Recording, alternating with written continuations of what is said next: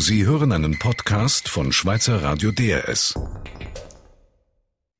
In Syrien bröckelt das Regime. Nun hat sich sogar der Regierungschef von Präsident Assad abgewendet. Syriens Nachbarland Jordanien bereitet sich indes auf eine Flüchtlingswelle vor. Dann unruhige Sinai. Die ägyptische Armee geht gegen mutmaßliche Terroristen vor. Die Region entwickelt sich zum Schlechten, meint die Expertin. Also man muss wirklich sagen, was sich da in den letzten eineinhalb Jahren getan hat, war ein, ja, fast eine Verwandlung des Sinai in so etwas wie einen Failed State. Mehr dazu und zu anderen Auslandsthemen hören Sie nun hier in der nächsten halben Stunde auf DRS4 News. Am Mikrofon begrüßt Sie Nadja Ruch. Um die syrische Wirtschaftsmetropole Aleppo wird weiter heftig gekämpft. Mittlerweile haben die UNO-Beobachter die Stadt verlassen und sind nach Damaskus gereist. Anfang Woche floh Riyad der syrische Ministerpräsident, aus dem Land. Ivana Pribakovic wollte daraufhin vom Nahostexperten Arnold Hottinger wissen, wie lange sich Präsident Assad noch an der Macht halten könne. Es kann noch sehr lange gehen. Ich erinnere mich an den libanesischen Bürgerkrieg, der 15 Jahre gegangen ist. Aber es wird nicht mehr ein syrischer Staat sein, sondern es werden dann verschiedene Gruppen sein, die gegeneinander kämpfen. Das kann passieren. Viele sahen bisher im syrischen Bürgerkrieg zwei Seiten, einen heroischen Aufstand sozusagen und auf der anderen Seite ein böses Regime. Doch jetzt scheint der Krieg offen ethnisch zu werden. Also die Sunniten wenden sich offenbar von Assad ab. Stimmt dieser Eindruck? Ja, die Sunniten haben sich schon immer von Assad abgewandt. Die Sunniten sind im Aufstand. Aber es gab einige Renommier-Sunniten, die eben doch mitmachten, weil man bei der Regierung gut angestellt war und Geld verdiente und äh, Ansehen hatte und so weiter. Das waren nur noch einzelne Individuen aus dem großen sunnitischen Gruppe. Und die sind am Gehen. Die gehen schon lange, sind die Überläufer aus der Armee. Damit hat es angefangen. Und sie sind nun auch die Überläufer Helfer aus der Regierung. Es bleibt aber der harte Kern zurück, der aus Alawiten besteht. Schauen wir uns doch vielleicht diese Minderheiten noch genauer an. Auf der anderen Seite sind die Aleviten und dann gibt es auch noch kleinere Gruppierungen, wie zum Beispiel die Christen. Ja, die Christen sind sogar mehr als die Alawiten.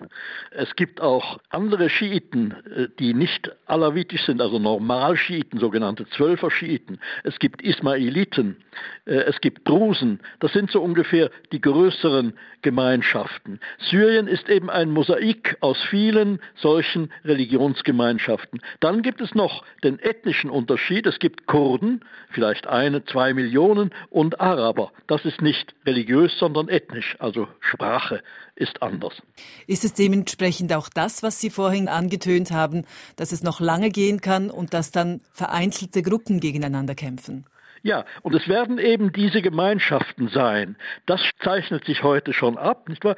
Die Aleviten kämpfen nun nur noch, weil sie Aleviten sind und sie werden bekämpft, weil sie Aleviten sind. Äh, die Sunniten wollen den Staat in die Hand bekommen, aber sie haben ihn nicht in der Hand und die anderen Gemeinschaften halten sich zurück, setzen sich ab, wissen nicht, wohin sie sich wenden sollen und warten darauf, wer zum Schluss den Staat in die Hand bekommt. Nun gibt der syrische Nationalrat erstmals zu, von Katar, von Saudi-Arabien und von Libyen Waffen zu erhalten.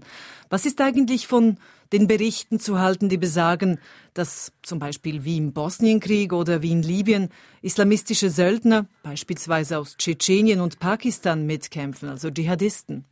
Ich glaube nicht, dass man sie als Söldner bezeichnen kann. Es sind eher Enthusiasten ihrer etwas ja, extremen Vorstellungen. Es sind Leute, die freiwillig dahin gehen. Vielleicht gibt es irgendwo Zahlmeister für sie. Aber das sind äh, Leute, die einen Krieg führen wollen, einen heiligen Krieg, nicht wahr? Und die darum dahin ziehen. Sie kommen meistens aus Nordirak. Nordirak steht offen, da ist Wüste zwischen Nordirak und Syrien und Dort haben sie gegen die Amerikaner gekämpft, nicht wahr? Dort wurden sie ihrerzeit von den Syrern unterstützt. Und nun kommen sie zurück und wollen den Syrern, den Sunniten in Syrien, muss man sagen, helfen gegen die Aleviten. Meint Nahostexperte Arnold Hottinger. Auf der Flucht vor dem Bürgerkrieg in Syrien haben schätzungsweise 100.000 Menschen im Nachbarland Jordanien Schutz gesucht. Viele kamen bei Freunden und Verwandten unter. Nun lässt die jordanische Regierung in der Nähe der syrischen Grenze ein Flüchtlingslager für 140.000 Menschen bauen. Verantwortlich für den Aufbau ist das Deutsche Technische Hilfswerk. Einsatzleiter Stefan Mack schilderte Matthias Kündig die gegenwärtige Situation vor Ort. Also wir haben vor zwei Wochen damit begonnen, notdürftige Wasserversorgung und sanitäre Einrichtungen aufzubauen, dass man kurzfristig äh, Flüchtlinge aufnehmen kann und in Zelten unterzubringen. Wir sind jetzt dabei, die Installation, die Wasserversorgung dauerhaft auszulegen. Wir haben im Moment eine Kapazitätsmöglichkeit für 10.000 Flüchtlinge erreicht und sind dabei, den Ausbau auf weitere 10.000, sprich insgesamt 20.000 zu erweitern. Sie sind dabei, die Wasserversorgung aufzubauen. Wie muss ich mir das ganz konkret vorstellen? Es ist ja, Wasser ist ein großes Problem in dieser Gegend. Es ist derzeit etwa 40 Grad. Wie funktioniert das genau? Richtig. Wir haben im Moment an 15 Stellen Wasserblasen aufgebaut, die eine Abgabestelle haben. Die, jede Wasserblase beinhaltet 10.000 Liter. Die werden täglich mit Tankfahrzeugen befüllt. Wir bekommen das Wasser hier aus der Region im 24-Stunden-Rhythmus, also quasi rund um den Tag, werden Tankfahrzeuge in das Gelände gebracht, um die Wasserblasen zu befüllen, sobald sie leer sind. Ist natürlich eine große logistische Aufgabe. Was sind derzeit eigentlich Ihre Hauptprobleme beim Aufbau dieses Lagers? Das Hauptproblem sind die widrigen Umstände. Wir sind hier mitten in der Wüste. Das heißt, wir haben einen sandiger Boden, bedingt durch die große Hitze, die Sie schon erwähnt haben, tagsüber über 40 Grad starke Winde, die den Sand aufwirbeln, ist hier eine sehr starke Beeinträchtigung durch die Umwelteinflüsse. Ansonsten ist hier natürlich durch die bereits befindlichen Flüchtlinge im Camp und die noch laufenden Aufbaumaßnahmen hier ist ziemlich viel Bewegung im Flüchtlingslager selbst. Und wie viele Flüchtlinge kommen denn jetzt täglich an im Lager? Also wir hatten in der letzten Nacht hatten wir über 1000 Flüchtlinge. Das variiert je nach Situation. Wie es jetzt in den kommenden Tagen aussieht, müssen wir abwarten. Im Moment sind wir aber dazu vorbereitet, jede Nacht über 1000 Flüchtlinge aufzunehmen. Und wie erleben Sie diese Flüchtlinge? In welchem Zustand sind sie? Sind natürlich aufgrund der Strapazen bis Einreise nach Jordanien, also quasi auf syrischer Seite, dann hier die Registrierung, die Verbringung in das neue Lager, die dort wieder die Zuordnung in die neue Gebiet, wo sie dann untergebracht werden. Sprich, man bekommt ein Zelt zugewiesen, man bekommt die ersten Materialien, Matratzen, Decken etc. Das ist eine sehr große Belastung, auch zeitaufwendig und dann sich dort selber einzurichten, das ist nochmal eine weitere Belastung. Also die Leute sind sehr erschöpft. Konnten Sie auch schon mit Flüchtlingen reden? Haben Sie Geschichten gehört von diesen Flüchtlingen über die Verhältnisse in Syrien selber? Wir haben durch unsere Maßnahmen, die uns den ganzen Tag intensiv beschäftigen und wir an mehreren Arbeitsstellen, Baustellen tätig sind, haben wir zwar schon Bezug zu den Flüchtlingen, aber nicht die Möglichkeit, mit ihnen zu reden, beziehungsweise auch nicht äh, durch die Sprache natürlich auch ein bisschen Beeinträchtigung mit Arabisch. Die internationalen Mitarbeiter können in der Regel kein Arabisch hier. Es ist sehr schwer, aber vielleicht in der Zukunft. Und ist eigentlich das Lager auch für einen längerfristigen Aufenthalt geeignet oder einfach nur für kurzfristige Unterbringung? Also wir haben jetzt mit dieser Erstphase haben wir die ersten Wochen können wir überbrücken. Wir sind dabei jetzt das Lager für dauerhafte Unterbringung auszulegen. Das heißt, mit den Maßnahmen, die wir momentan durchführen, ist es möglich, das Lager auch über Monate und hoffentlich nicht allzu lange, aber trotzdem auch über einen längeren Zeitraum zu betreiben. Sprich, wenn es notwendig ist, auch notfalls über die Jahresgrenze hinweg. Und wie ist eigentlich die Zusammenarbeit mit den jordanischen Behörden? Die funktioniert sehr gut. Wir arbeiten Hand in Hand, weil wir doch auch äh, die gesamte Versorgungskette gemeinsam organisieren. Das heißt, die Lebensmittel müssen reingebracht werden. Die werden zum Beispiel vom Welternährungsprogramm reingebracht. Aber die logistische Bereitstellung von Transportkapazitäten, die Sicherstellung, dass sie die Zuwägung frei sind, dann selbst im Camp auch die Sicherheit gewährleistet ist für alle Mitarbeiterinnen und Mitarbeiter, sowohl aber auch für die Flüchtlinge. Also hier funktioniert es sehr gut Hand in Hand. Stefan Mack vom Deutschen Technischen Hilfswerk, das in Jordanien ein Flüchtlingslager für syrische Flüchtlinge baut. DRS 4 News Vergangenen Sonntag töteten Unbekannte im Sinai 16 ägyptische Grenzwächter. In deren Anschlägen werden islamistische Extremisten vermutet. Der neue ägyptische Präsident Morsi reagierte umgehend. Mit Kampfflugzeugen ließ er diese Woche Jagd auf die mutmaßlichen Terroristen machen. Diese stellen Ägypten auf der Halbinsel Sinai vor große Probleme. Das Gebiet an der israelischen Grenze ist eine Achillesferse im Nahostkonflikt. Gudrun Harrer ist Islamwissenschaftlerin und leitende Redaktorin bei der österreichischen Zeitung Der Standard. Simon Fatzer fragte sie, wer denn diese Extremisten im Sinai seien. Wir wissen von diesen dschihadistischen Gruppen auf dem Sinai, die sind im Prinzip nicht neu. Also das sind Gruppen zum Teil, die, die sogar Jahrzehnte alt sind, wie diese berühmte Gruppe, die, die Takfiris, also die andere für nicht muslimisch erklären. Oder auch der salafistische Dschihad ist auch eine Gruppe, die bestimmt 15 Jahre alt ist oder so. Und die waren immer da durch die Revolution und durch den irgendwie Rückzug und, und äh, auch schon zum Teil Zusammenbruch der Sicherheit sind die in Lücken vorgedrungen, wo sie eben früher nicht waren und sind sichtbarer geworden. Sie schreiben im Standard, die Erosion der staatlichen Kontrolle auf dem Sinai, die könne man förmlich sehen. Wie denn? Man muss wirklich sagen, was sich da in den letzten eineinhalb Jahren getan hat, war ein, ja, fast eine Verwandlung des Sinai in, in so etwas wie einen Failed äh, State. Man muss ehrlicherweise sagen, das sind Probleme, die natürlich in die Mubarak-Zeit zurückreichen. Eben die Marginalisierung der Beduinen, ne, die völlig also vom Staat vernachlässigt wurden und auch jetzt eben keine Rolle bekommen. Also diese Beduinen sind zum Teil staatenlos, die werden ihrem Schicksal überlassen. Was ist passiert?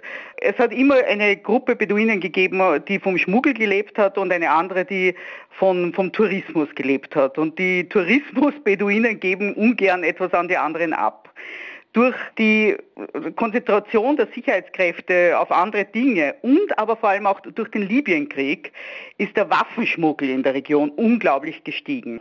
Und zum ersten Mal haben diese Schmuggelbeduinen auch wirklich, machen große Geschäfte und wir sehen jetzt, dass die Dschihadisten, also die radikalen Islamisten, auch dort wirklich ihre Arsenale aufbauen. Gäbe es denn eine Möglichkeit, diese einzubinden politisch?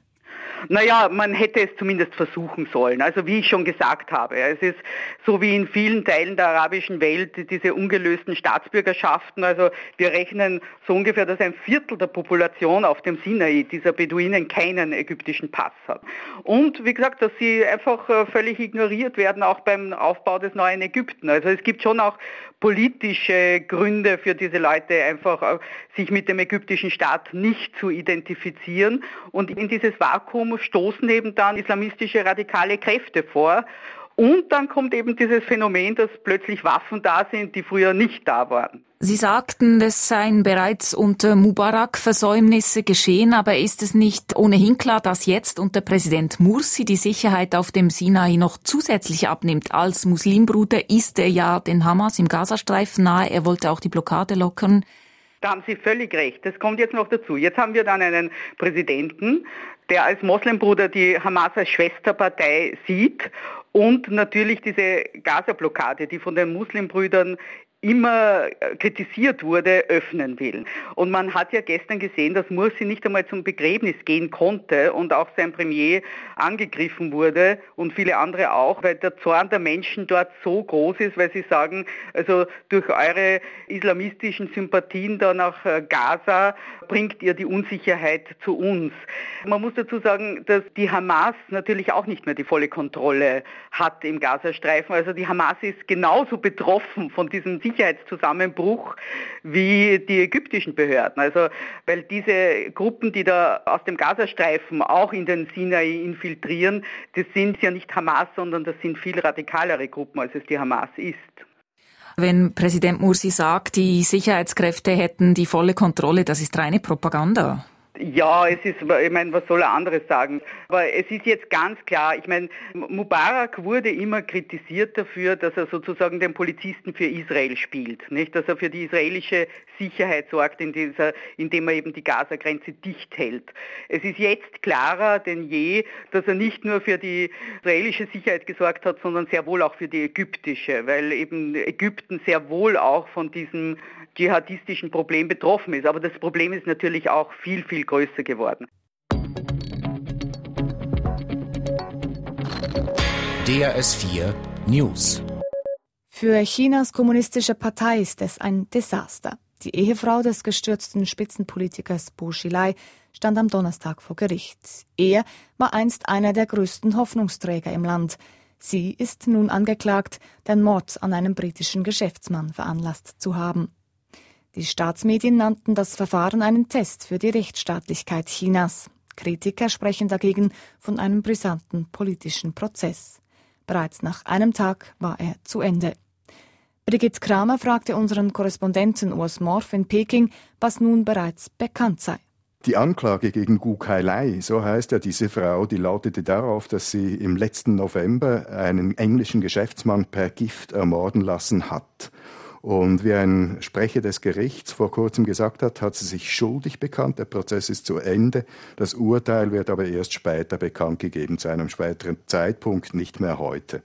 Sie sagen, sie hat sich schuldig bekannt. Was bedeutet das? Das wird ihr als mildernder Umstand angerechnet. Das heißt, dass sie somit eigentlich mit einem sogenannten bedingten Todesurteil rechnen kann. Das heißt, es wird ein Todesurteil ausgesprochen, aber das wird dann nach zwei Jahren automatisch in lebenslängliches Gefängnis verwandelt. Sie haben es gesagt, im Kern dieses Prozesses geht es um Mord, doch der Prozess ist auch hochpolitisch. Warum? Ja, weil dieser Mordfall, also wie der geplatzt ist, das hat die kommunistische Partei intern extrem schwer erschüttert. Und das ist darum, weil die Frau Gu, das ist ja nicht irgendwer. Und sie selbst stammt aus einer revolutionären Veteranenfamilie und ihr Mann Bo Xilai, das war bis vor kurzem einer der leuchtendsten Sterne am chinesischen Polithimmel. Und er war bereits Mitglied des 25-köpfigen Politbüros und es war ganz klar bis vor kurzem, dass er im Herbst, im Oktober, wenn die Kommunistische Partei ihre Führungsspitze neu besetzt, dass er dann ins allerhöchste Machtgremium aufsteigen würde. Und dann ist dieser Mordfall bekannt geworden. Bosilei hat versucht, die polizeiliche Untersuchung zu behindern und daraufhin ist er in Ungnade gefallen, seine Ämter enthoben worden und da stehen wir heute. Dieser Prozess hat hinter verschlossenen Türen stattgefunden. In China wird er quasi totgeschwiegen. Wovor haben die Behörden Angst? Es gibt zwei Gründe. Der eine Grund ist, dass der Bogu-Skandal, wie er hier genannt wird, der hat parteiintern heftige Machtkämpfe ausgelöst, weil eben Bosilei auch sehr prominent war und eine mächtige Seilschaft hinter sich hat. Und der andere Grund war, dass ausgekommen ist, dass die Bo-Familie über riesige Vermögenswerte verfügte, von denen völlig unklar ist, wie sie sich die beschafft hat. Und was noch dazu kam, sie hat auf illegalem Weg versucht, große Teile von diesem Vermögen ins Ausland zu schaffen.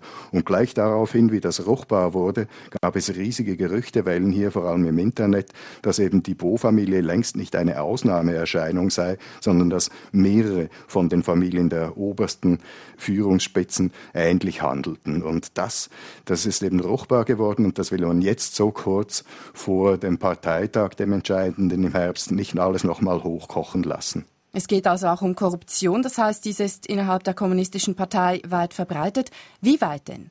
Das ist das, was die Führung eben verhindern will, dass man zu offen darüber redet. Aber ganz offensichtlich hat sich hier eine neue rote Aristokratie eingenistet.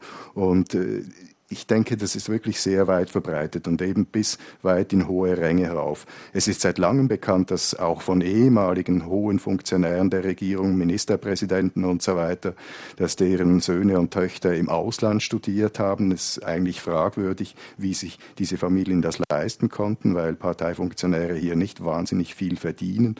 Und es ist auch bekannt, dass eben auch äh, heutige Spitzenfunktionäre, deren Familienmitglieder über große Grundbesitzer im Ausland verfügen. Und nun zum größten Sorgenkind der EU, zu Griechenland. Die Regierung hat sich diese Woche mit den internationalen Geldgebern geeinigt. In den nächsten zwei Jahren sollen noch einmal 11,5 Milliarden Euro gespart werden. Besonders betroffen sind das Gesundheitswesen und die Renten. Die Armee hingegen soll nur gerade eine Milliarde Euro zum Sparpaket beitragen. Thomas Akkola hat die Journalistin Corinna Jessen in Athen gefragt, weshalb die Armee bei Sparprogrammen derart geschont werde. Ja, sie wird relativ geschont, weil es auch eine große Akzeptanz in der Bevölkerung gibt, dass es eine schlagkräftige, eine funktionsfähige Armee geben muss, weil in Griechenland nach wie vor eine Bedrohung seitens der Türkei empfunden wird. Jetzt sind die Verteidigungsausgaben Griechenlands gemessen an der Wirtschaftsleistung ja wesentlich höher als etwa in Deutschland. Und nun muss dieses Land sparen. Sind diese Verteidigungsausgaben denn immer noch kein Thema in der Politik? Doch, das ist durchaus äh, aufgeworfen worden, gerade von der linken Opposition, die sagt, gerade das sind Ausgaben, die man eigentlich abschaffen müsste. Man müsse vielmehr in den Frieden investieren, im Umfeld äh, auf dem Balkan mit der Türkei. Gleichzeitig aber besteht, wie gesagt, in der Bevölkerung äh, das Gefühl der Angst, dass die Türkei provozieren könnte, sodass so eine Forderung sehr schwer durchzusetzen ist. Aber wie real ist denn diese Bedrohung Griechenlands durch die Türkei? Zeigt sich das im Alltag? Es zeigt sich immer wieder, äh, man sieht täglich diese Luftschlachten über der Ägäis, diese Scheinschlachten, die sich griechische und türkische Kampfflugzeuge ja seit Jahrzehnten liefern. Äh, die nehmen wieder zu. Es gibt Luftraumverletzungen, wie es die eine oder die andere Seite äh, definiert. Und das ist natürlich auch etwas, was ein horrendes Geld kostet. Diese Abfangschlachten über der Ägäis sind unglaublich teuer, allein schon durch den Sprit, den sie verbrennen. Nun gibt es Pläne in Griechenland für milliardenschwere Rüstungsvorgaben, Kampfflugzeuge, Panzer, Kriegsschiffe. Hält man an diesen Plänen fest? Es gibt da zum Beispiel ein Programm, das neue Kampfflugzeuge beinhaltet, aber bisher ist es noch zu keiner Bestellung gekommen. Äh, die Deutschen drängen darauf, den Eurofighter zu bestellen. Ähnlich drängen die Franzosen darauf, äh, Fregatten zu bestellen. Auch die hat man noch nicht bestellt. Die Amerikaner wiederum schenken Griechenland jetzt ein Panzersystem, nicht zuletzt mit dem Hintergedanken, damit die in den griechischen Arsenalen schon stehenden deutschen Leopard-Panzer so langsam wieder herauszudrängen. Es gibt also Druck. Deutschland möchte, dass Griechenland kauft und Deutschland möchte auch, dass Griechenland spart. Wie geht denn das zusammen? Das ist etwas, was hier bei ganz vielen Menschen auf großes Unverständnis, ja ich möchte fast sagen, Wut auslöst. Ganz zu Beginn der Krise, da war schon klar, dass Griechenland äh, hoch verschuldet ist, äh, haben die Deutschen es noch geschafft, äh, die letzte Bestellung, die rausgegeben worden war, nämlich für deutsche U-Boote, von vier auf sechs Stück zu erhöhen. Sagt Corinna Jessen in Athen. Während gut zwei Wochen blickte die Welt nun nach London zu den Olympischen Spielen und den sportlichen Wettkämpfen. Bereits vor einem Jahr war das öffentliche Interesse an London ebenfalls groß. Damals brannten etliche Stadtteile der britischen Hauptstadt. London erlebte eine Welle der Gewalt mit Randalen, Plünderungen und Auseinandersetzungen mit der Polizei. Heute, ein Jahr später, sind die Spuren der Verwüstung kaum mehr sichtbar. Aber die Probleme, die zur Gewalt führten, seien kaum gelöst, sagen die Menschen, zum Beispiel im Stadtteil Hackney. Afra Galati war für uns dort. Eine Quartierstraße in Hackney, einem Stadtteil im Osten Londons. Links und rechts Reihenhäuschen, Quartierläden mit Obst- und Gemüseauslagen, ein, zwei Restaurants. Weiter oben eine Überbauung mit Sozialwohnungen. Vor einem Jahr sah es hier anders aus. Autos brannten, Randalierer bewarfen die Polizei mit Steinen, schlugen Fenster ein, holten sich aus Geschäften, was nicht nied- und nagelfest war. Die 21-jährige Tara, die in Hackney wohnt und arbeitet, erinnert sich, es sei ein Chaos gewesen, surreal habe ihr Angst gemacht. It was a chaos. Geschäfte wurden kaputt gemacht, Menschen wurden verletzt, Eltern der Randalierer waren am Boden zerstört. Es war, als ob die Welt einen Moment stillstehen würde. Die Ausschreitungen begannen Anfang August im Nordlondoner Stadtteil Tottenham, als ein dunkelhäutiger Mann von der Polizei erschossen wurde. Nach dessen Tod gingen Anwohner auf die Straße, die Proteste gerieten außer Kontrolle. Danach breiteten sich die Unruhen auf andere, ebenfalls ärmere Stadtteile aus, darunter Hackney. Die Bilanz nach fünf Tagen Chaos, fünf Tote, ein Sachschaden von mehr als 300 Millionen Franken, Dutzende Geschäfte in Schutt und Asche. Im Quartierladen von Shiva. Der 40-Jährige, der aus Sri Lanka stammt, steht hinter der Kasse, bedient einen Kunden.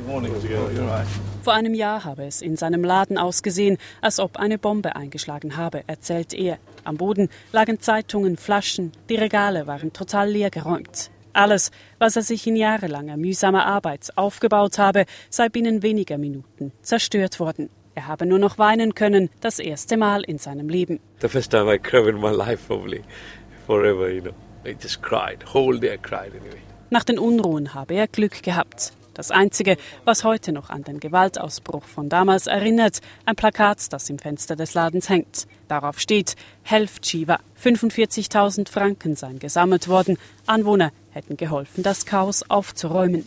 Obwohl ein Jahr später praktisch keine Spuren der Unruhen mehr sichtbar sind in Hackney, bleibt die Frage, wie konnte das passieren? Mögliche Gründe, Arbeitslosigkeit, Langeweile, Frust und viele haben ganz einfach die Gunst der Stunde genutzt. Ein Anwohner, der 41-jährige Edward, sagt, dass sowas passieren konnte, sei vorhersehbar gewesen. Es gebe schon seit längerem Spannungen. Er zeigt auf eine Siedlung von Sozialwohnungen gegenüber Shivas Laden, vor denen viele Jugendliche in Gruppen unbeschäftigt herumstehen. To me it was something that was waiting to happen.